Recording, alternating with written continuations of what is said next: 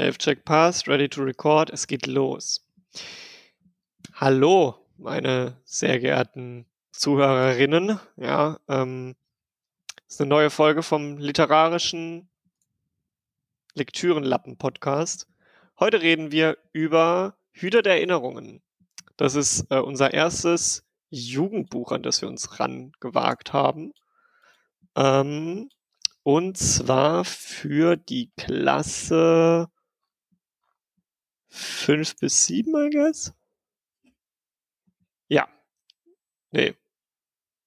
Okay, und zwar für irgendeine Klassenstufe, deren Dingens ich mich, deren, deren was auch immer ich mir jetzt nicht so ganz. Ähm ah, doch, da. 8 bis 10. Ich entschuldige mich hiermit für. Klasse 8 bis 10. Ähm, das Buch ist 1993 erschienen. Es gibt eine Verfilmung davon, die ist halt Müll, alles nicht schlimm. Äh, das betrifft euch ja nicht, weil sonst hättet ihr ja nicht eingeschaltet. Genau. Am Anfang hätte ich gesagt, sprechen wir wie immer erstmal, das heißt erstmal, wir sprechen erstmal darüber, wie euch hat euch denn das Buch gefallen. Das ist, glaube ich, meine erste Frage, die wir einmal beantworten wollen. Möchte irgendwann anfangen? Levi, du vielleicht. Dann fange ich an. Ähm, also mir hat das Buch gefallen ähm, hat sich deutlich besser gelesen als ähm, alle alten Schullektüren, also so, so richtig alte geschriebene. Ist auch ein bisschen moderner geschrieben, also ist offensichtlich moderner geschrieben, ist ja auch ein neueres Buch. Ähm, und ich fand es auch spannend und ich hatte Spaß, es auch zu lesen. Okay. Ähm, Simon ist dann der nächste bei mir, wenn ich von unten anfange. Ja, mir hat das Buch gefallen. Ich hatte Spaß am Lesen. Und, also keine Ahnung. Es hat auch Bock gemacht, weiterzulesen. Okay. War okay. sehr zufrieden. Ah, sorry, Simon, ich wollte dich nicht unterbrechen. Also das Buch war sehr einfach zu lesen. Es hat mir von der Thematik, die aufgeworfen wurde, gut gefallen, aber ich fand es langweilig. Also ich hätte es, glaube ich, nicht freiwillig gelesen, wenn es, äh, wenn ich in dem Alter gewesen wäre. Vielleicht ist die Übersetzung auch nicht ganz so gelungen. An manchen Stellen fand ich es ein bisschen holprig, aber sonst, ja, auf jeden Fall gut zu lesen war es. Mhm. Jonathan. Ähm, ja, also die Schwachstelle von diesem Buch ist definitiv die Übersetzung. Ähm, ich äh, hatte auch eben, aber, aber sonst äh, war es eigentlich, es war ein Buch, äh, das ich in dem Alter definitiv auch so gelesen hätte. Also ähm, gerade so dieses äh, hier ähm, doch relativ äh, Sci-Fi äh, Gefühl von so einer schon leicht postapokalyptischen Gesellschaft. Äh, das wäre eigentlich schon right up my alley gewesen in dem Alter. Also ich habe das Buch vorgeschlagen, äh, für die Zuhörer, die es nicht wissen, weil ich das Buch mag, weil ich das Buch bestimmt zweimal lesen musste und weil wir das auch zweimal daheim stehen haben. Ähm, das hat es natürlich deutlich leichter gemacht. Ähm, ich habe es auch nochmal gelesen muss sagen, dass mich viele Sachen nicht mehr ganz so gecatcht haben, wie als ich, ich glaube, Klasse 8 war, als ich das das erste Mal gelesen habe. Ähm, mir hat es trotzdem gut gefallen, ja. Und dann würde ich sagen, steigen wir so ein bisschen in die Diskussion ein. Ähm, Kim, kannst du mir so ein bisschen grob erklären, was dir nicht gefallen hat, damit wir darauf eingehen können?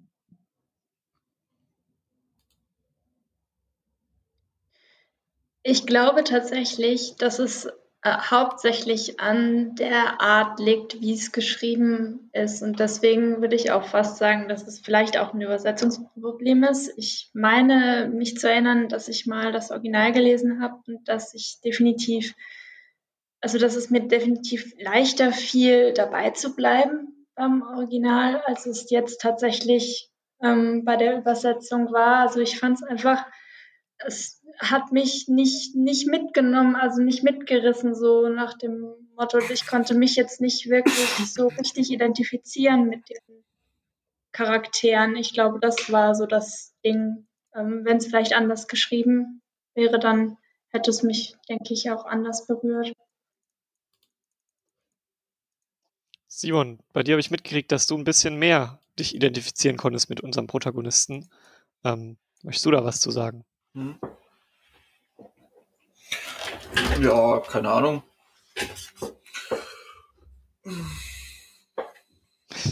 Okay. Worauf genau spielst du gerade an? Du meintest, dass du dich mit dem Gefühl gerade am Anfang, ähm, Also, Also, ist- ja, das.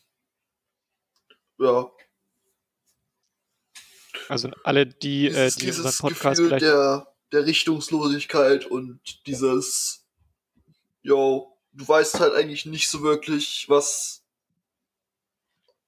was geht da jetzt eigentlich ab. Ja, so, keine Ahnung, gerade während der Schulzeit hätte mich das, glaube ich, noch mal härter angesprochen. ähm, für die Zuschauer, die uns vielleicht auch zum ersten Mal hören, ähm, wir äh, unterhalten uns natürlich auch immer im Vorfeld ein bisschen über die Bücher. Levi und Kim sind da leider keine Nutznießer davon, aber der Rest ähm, des Podcastes unterhält sich regulär über dieses Buch. Deshalb wusste ich das jetzt, obwohl ihr das natürlich unmöglich hättet wissen können. Ähm, ja, kommen wir so ein bisschen, wir, wir, sind heute nicht unter Zeitdruck, aber wir kommen, glaube ich, tatsächlich schon mal zu den Kriterien ähm, weil es über dieses Werk an sich sonst, glaube ich, aber nicht so viel zu sagen gibt bisher. Hm. Ähm, also, literarische Qualität ist natürlich eine Frage, die wir aufmachen können. Hätte ich jetzt spontan gesagt, ich sehe Teile der Qualität vorhanden, ja. Es ist vielleicht kein Shakespeare, es ist vielleicht kein Dürrenmatt, aber ähm, ich finde das eigentlich für Klasse 7 bis 10, nee, 8 bis 10 super nett zum Lesen. Wie ist es denn bei den anderen? Möchte jemand was zur literarischen Qualität sagen? Ähm, also ich kann mich da anschließen. Ich würde fast sagen, dass manches, was so ein bisschen poetisch auch angehaucht ist in, im Schreibstil, dass das auch noch mal schöner klingt im Original. Also dass das, was vielleicht ein bisschen flach rüberkommt, tatsächlich auch der Übersetzung geschuldet ist. Von daher würde ich das auch unterschreiben, dass es für die Altersstufe absolut geeignet ist und auch gewisse literarische Qualitäten besitzt.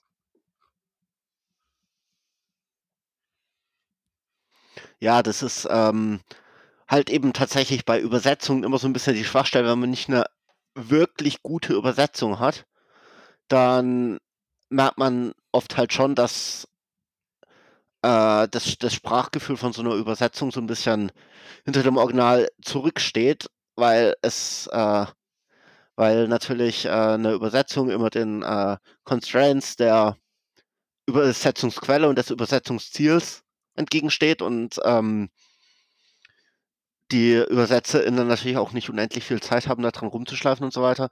Aber an sich, ähm, ich denke, es ist tatsächlich mal äh, hilfreich, ähm, wenn man so ein Buch im Unterricht behandelt, sich auch äh, einfach mit der Klasse mal mit dem äh, Thema äh, Buchübersetzungen auseinanderzusetzen. Ähm, das wäre so ein, so, ein, ähm, so ein Aspekt, der jetzt nicht unbedingt mit dem Buchinhalt äh, zu tun hat, aber de den man, wo man einfach mal das als Gelegenheit nutzen könnte, mal irgendwie in der Schulstunde über äh, Buchübersetzungen zu reden. Finde ich eine gute Idee, ja. Ähm, man könnte zum Beispiel auch, also jetzt nicht die komplizierteste Stelle, aber eine, eine einfache Stelle sozusagen im, im Original und äh, in der Übersetzung sich gemeinsam angucken und ähm, daran lässt sich ja dann auch schon erkennen, dass ein bisschen auch das Gefühl, äh, wie du schon gesagt hast, einfach oft nicht transportiert werden kann, dass immer irgendwas lost in translation ist. Hast du das Buch im Original gelesen, Jonathan? Äh, nein, tatsächlich nicht, aber ich hatte, ähm, das merkt man ja manchmal, wenn man eine Übersetzung liest, wo man die Ausgangssprache kennt und in der Ausgangssprache einigermaßen flüssig ist, dass man bei bestimmten Sachen, die einem auffallen, wo man den Eindruck hat, die sind komisch übersetzt, rückschließen kann, wie das im Original ungefähr gewesen sein muss. Ja. Ja, ja, ja. Ähm, kommen wir zum großen Punkt der didaktischen Eignung, hätte ich gesagt. Ja. Lesbarkeit haben wir so ein bisschen mit thematisiert. Ich glaube, da müssen wir, da sind wir uns alle einig. Für Klasse 8 bis 10 ist das super lesbar, bis auf kleinere Schwächen in der Übersetzung. Ähm, deshalb würde ich direkt zur Thematik springen, wenn da keiner was dagegen hat. Also ich, ich würde zur Lesbarkeit noch sagen, dass äh, das eins von den Büchern ist, die man tatsächlich auch schon einem Sechst- oder Siebtklässlerin vorsetzen könnte und äh, die könnten das flüssig lesen. Das, äh, und das heißt, so ein Buch wäre auch gut als erste ernsthafte Lektüre geeignet. Jo. Äh, will ich aber auch noch ganz kurz sagen, also ich hatte so, das Buch ging ja schon so richtig runter wie, so wie Butter, so, weißt du, also ging halt so richtig weg, so. Ähm, da hatte ich sogar schon, wenn man das vergleicht mit den ganzen anderen Büchern, die man so während der Schulzeit liest, habe ich schon fast das Gefühl gehabt, so, also in Relation zu den ganzen anderen Büchern wäre das vielleicht so ein bisschen zu einfach zu lesen und, keine Ahnung, jetzt nicht ganz diesen Ansprüchen, die ich jetzt kenne, an Deutschlektüren gerecht geworden. Dem würde ich entgegensetzen, dass es vielleicht auch so ein Gymnasialding ist. Also ich glaube tatsächlich, dass das äh, nochmal anders aussieht, wenn das in einer Realschule thematisiert wird. Von daher, äh, ja, es ist natürlich ein extremer Unterschied auch erkennbar, aber ich würde jetzt nicht sagen, dass nur weil es jetzt Anspruch, also weniger Anspruch in dem Sinne hat, dass es nicht auch für bestimmte Zielgruppen äh, einen gewissen Anspruch auch mit sich bringt. Und äh, das kommt natürlich auch immer darauf an, wie man das aufbereitet. Also man kann ja zum Beispiel eben auch ein Buch, das jetzt äh, literarisch oder auch sprachlich nicht so anspruchsvoll ist, aber anspruchsvolle Themen anspricht, wie das jetzt bei dem Buch auch der Fall ist, kann man ja auch dann ähm, mit einem gewissen Ernst oder so betrachten. Von daher.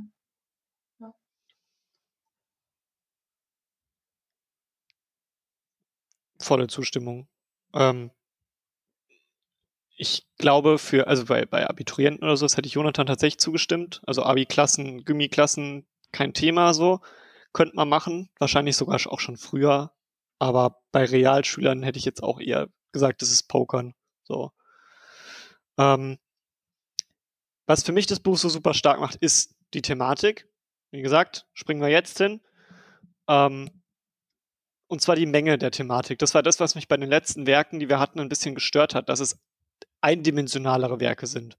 Bei diesem Buch ist für mich ein Riesending. Du hast 20 verschiedene Sachen, über die du reden kannst und reden möchtest eigentlich auch.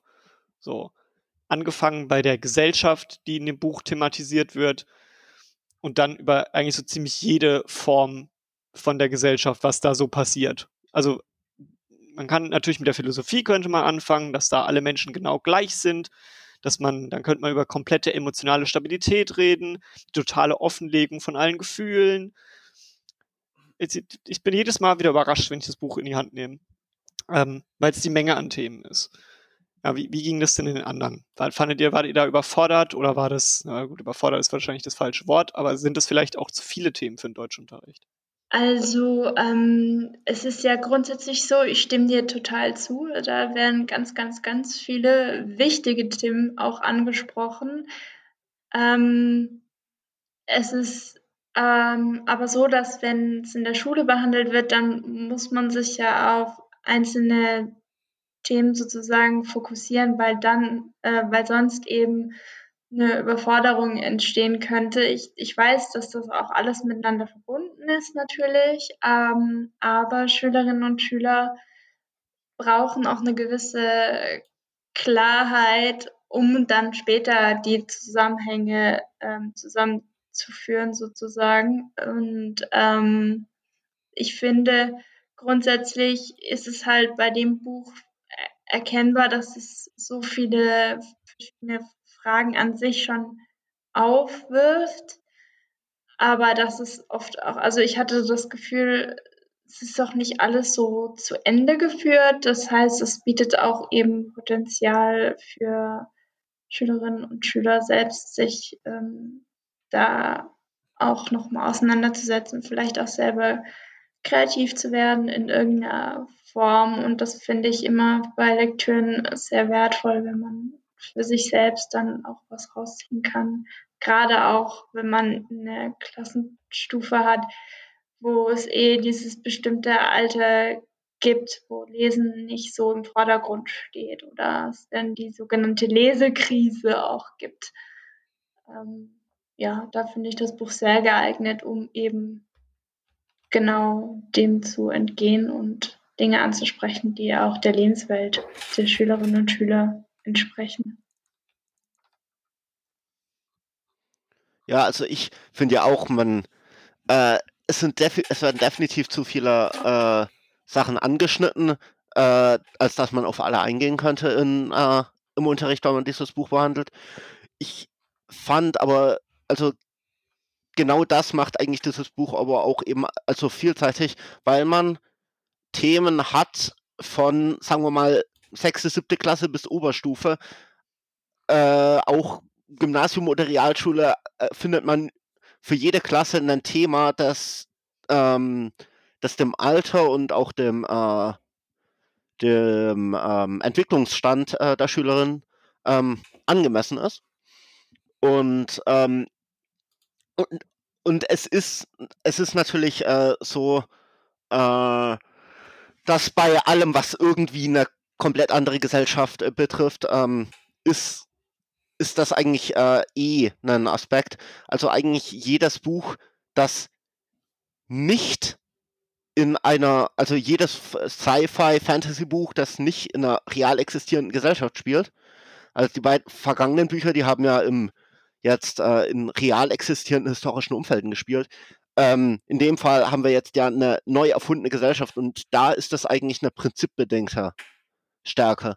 Weil sobald man eine Gesellschaft hat, in der vieles komplett anders läuft, hat man eben diese Themenvielfalt. Das entsteht allein durch das Worldbuilding, da muss äh, die, der Autorin eigentlich gar nicht so viel Arbeit leisten, damit es, äh, damit es da ist.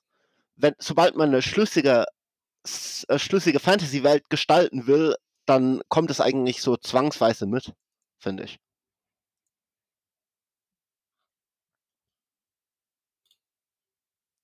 Still. Ähm, es ist, ich, ich muss vielleicht dazu sagen, es ist nicht das, das einzige Buch. Ähm, das ist ein Teil eines, des sogenannten Givers Quartett. Nee, The Giver Quartett heißt das. Das heißt, es gibt davon noch Fortsetzungsbücher. Wusste ich bis gerade eben auch nicht. Äh, danke Wikipedia an der Stelle. Ähm, ich fand auch das offene Ende was sehr beeindruckendes, um da nochmal kurz drauf zurückzukommen und schön auch für Interpretationen offen. Es lädt natürlich für die klassische Aufgabe, schreibe einen Schluss, lädt es natürlich ein. Ja? Man weiß ja nichts. Man weiß ja am Ende nur, dass er offensichtlich äh, halbtot im Schnee liegt und kurz vor, einer, vor einem Haus mit hellen Lichtern steht. So. Mehr wissen wir nicht. Das macht es natürlich einfach zu sagen, schreibe das Ende. Wobei ich mir bei sowas immer in dem Punkt schwer tue, dass man den, Schreibstil der Autorin nachahmen soll. Und das, glaube ich, nicht so einfach ist. In diesem Fall zumindest. Ähm, das ist aber, also mit diesem Nachahmen des Schreibstils, das ist nicht immer so. Also wenn, äh, klar, das Gymnasium trimmt da häufig drauf, aber gerade so in der ähm, Mittelstufe, da ist das noch nicht so oder steht das meistens noch nicht so im Vordergrund. Da steht meistens einfach die Auseinandersetzung ähm, durch diesen, diese literarisch offene kreative Form im Vordergrund. Man könnte zum Beispiel auch, also man muss ja gar nicht irgendwie jetzt das Ende so schreiben mit Präteritum und in eben dem Schreibstil, gerade auch weil es eine Übersetzung ist, finde ich das schwachsinnig, sondern man könnte auch andere Formen finden, zum Beispiel indem man Dialog schreibt, wo sich ähm, Charaktere unterhalten oder indem man eine andere Szene nimmt oder indem man sagt, man versucht das Ende irgendwie selbst zu inszenieren, einen kleinen Videodreh. Also da gibt es ja ganz viele Möglichkeiten, sich auch damit auseinanderzusetzen. ist richtig. Gibt es deutlich mehr Möglichkeiten, das ist richtig. Ähm, ich würde aber auch sagen, dass das äh, Ende von diesem Buch so ein bisschen auch eine Schwachstelle von diesem Buch ist, weil für mich hat sich das schon eindeutig nach einem Sequel-Hook angefühlt. Also, also danach, dass man, äh, dass man quasi auf eine Fortsetzung hinarbeitet. Und ich finde, durch dieses Ende wirkt das Buch für mich nicht wirklich gut abgeschlossen. Und das ist äh, jetzt ja keine Sache von offenen Enden per se. Also äh, andere Bücher haben offene Enden und da fühle ich aber trotzdem, dass das Buch als sich abgeschlossen ist. Und das Gefühl habe ich bei diesem Buch nicht so richtig. Es fühlt sich an wie eben der erste Teil von der Reihe. Und das finde ich an der Stelle eigentlich ein bisschen schade. Insbesondere, wenn man es im Schulunterricht behandelt, weil im Schulunterricht ist ja nicht zu erwarten, dass man die Fortsetzung gleich noch mitbehandelt als nächstes. Leider nicht. Das, also wie gesagt, ich wusste bis gerade eben nicht mal, dass es eins gibt. Ähm, was, was natürlich schlecht ist, weil ähm, David das natürlich ganz toll fand. Ähm, ich muss gerade kurz einmal kurz gucken, von wann die sind. Also Giver ist von 1933, das ist das, was wir gerade behandeln. Dann gibt's Messenger, das ist bei, von 2093. Äh, 93, Entschuldigung. Oh mein Gott. Messenger von 2004, Sun von 2012. Und das Gathering Blue von 2000. Ja, das könnte einfach deren, diesem Fakt geschuldet sein, dass ich das nicht wusste. Naja, wie dem auch sei, ähm, kommen wir zur Förderung der Lesemotivation. Ja, offensichtlich hat meine Lesemotivation gefördert, aber nicht genug, um rauszukriegen, dass es da Fortsetzungsteile von gibt ist äh, eher ein Minuspunkt bei einem Buch. Ähm, Levi, wie war es denn für dich? Du bist wahrscheinlich von uns am nächsten dran an dem Alter. Das heißt wahrscheinlich, du bist am nächsten dran an dem Alter von Schülern, die das lesen sollten oder könnten. Ähm, Hat es deine Lesemotivation gefördert? Ähm, oh ja, tatsächlich ja. Ich hätte tatsächlich richtig Motivation, das Buch einmal in der Originalsprache zu lesen und tatsächlich dann auch noch die Fortsetzungen davon. Ähm, muss mal schauen, inwieweit ich das dann tatsächlich machen werde. Aber das war, also keine Ahnung, hat mich reingezogen. Ich hatte Spaß, das zu lesen. Ich habe weitergelesen und hätte jetzt auch noch tatsächlich immer noch weiter Bock zu lesen. Also, das finde ich, hat es erfüllt. Okay. Simon, möchtest du auch noch einmal ja, Lesemotivation? Lesemotivation auf jeden Fall ist am Start. Also ich hatte tatsächlich relativ krass Bock, mal wieder ein dickeres Buch anzufangen nachdem ich da fertig war mit. Okay, ähm, Kim? Ähm, ja, wie gesagt, also ich war jetzt auch nicht äh, sonderlich wahnsinnig motiviert ähm, dabei, aber ich glaube tatsächlich, als ich das Original gelesen habe, war das ein bisschen anders. Aber was ich dann auch interessant finde, also ich wusste das auch nicht mit den ähm, Fortsetzungen. Und ich fand auch, also die, die Zeitspanne recht lang zwischen den einzelnen ähm, Romanen. Und vielleicht ist das auch so ein bisschen, sage ich mal, auch, auch dem geschuldet, weil heutzutage, wenn, wenn, wenn, es, wenn es Romane gibt, die Fortsetzungen haben, dann erscheinen die Fortsetzungen ein, spätestens zwei bis drei Jahre ähm, später. Und da war, glaube ich, die erste Fortsetzung vier nee, 2000 sogar, also, um, also sieben Jahre später. Sieben Jahre. Und dann, ja, genau, und, und dann irgendwie nochmal, also dann war nochmal die Spanne recht lange und also von daher, das hat mich dann, dann auch. vier und dann nochmal acht. Gewundert, ja. Also, ja, keine Ahnung. Ich, ich vermute fast, dass es mit der Lesemotivation, wenn ich es damals gewusst hätte, wer weiß, vielleicht hätte mich dann das auch mehr gepackt und ich hätte vielleicht den, äh, die Fortsetzungsromane dann auch noch äh, gelesen und wäre da tiefer in der Thematik drin. Weiß ich nicht. Es ist Das ist heftig. Ich finde auch tatsächlich nur zwei der drei Fortsetzungen auf Deutsch. Also es scheint es tatsächlich nie in die Fortsetzungen geschafft zu haben. Also alle vier. Krass. Ich bin äh, negativ beeindruckt. Ja, Jonathan, bei dir noch Lesemotivation.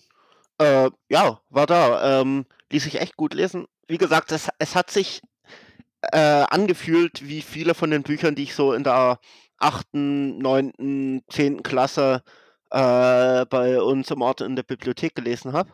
Mhm. Ähm, also gerade so diese, diese 90er Jahre Sci-Fi-Fantasy-Jugendbücher, das ist ja so eine, auch schon so ein gewisses Genre. Und äh, von daher war es für mich auch so ein bisschen äh, mit Nostalgie verbunden, dieser komplette Stil. Ja, aber äh, Lesemotivation war da. Ähm, und ich persönlich ähm, kann mir auch vorstellen, dass man da einen echt guten Film draus machen kann. Jetzt sagst du, dass der Film Müll ist. Ich habe ihn nicht gesehen. Aber ich könnte mir vorstellen, dass man da einen guten draus machen könnte, auf jeden Fall. Ähm, ich werde kurz einmal für dich. Ähm, hier, er ist, er ist nirgends in der Flat. Schade. Okay. Oder habe ich es nicht gesehen? Naja, wie dem auch sei, also Film fand ich jetzt eher so semi-gut. Ähm, aber das mag mir geschuldet sein. Wie dem auch sei, ähm, wir sind beinahe am Ende vom Podcast. Meine Lesemotivation ist auch gefördert, jetzt inzwischen muss ich sagen. Ähm, ich bin gerade, während ihr geredet habt, war ich am googeln, wie ich meine Hände an alle vier dieser Bücher dran bekomme. Ja, deshalb hätte ich jetzt gesagt, grundsätzlich sind wir zufrieden mit Klasse 8 bis 10. Ist es empfehlenswert für Lehrerinnen und Lehrer? Ja, auf jeden Fall. Ah, okay. Ja. Definitiv, ja. Ja, sehe ich auch so. Zustimmung von allen Seiten. Dann ähm, empfehlen wir gemeinsam, ja, in Einigkeit praktisch, was ungewöhnlich ist für unseren Podcast, ähm, dieses Buch für Lehrer der Klassen 8 bis 10 und äh, wünschen euch noch einen wunderschönen Tag. Ja, und was als nächstes kommt, da müsst ihr euch überraschen lassen, weil das verraten wir euch äh, in der nächsten Folge. Tschüss. Ciao. Ciao. Tschüss, tschüss.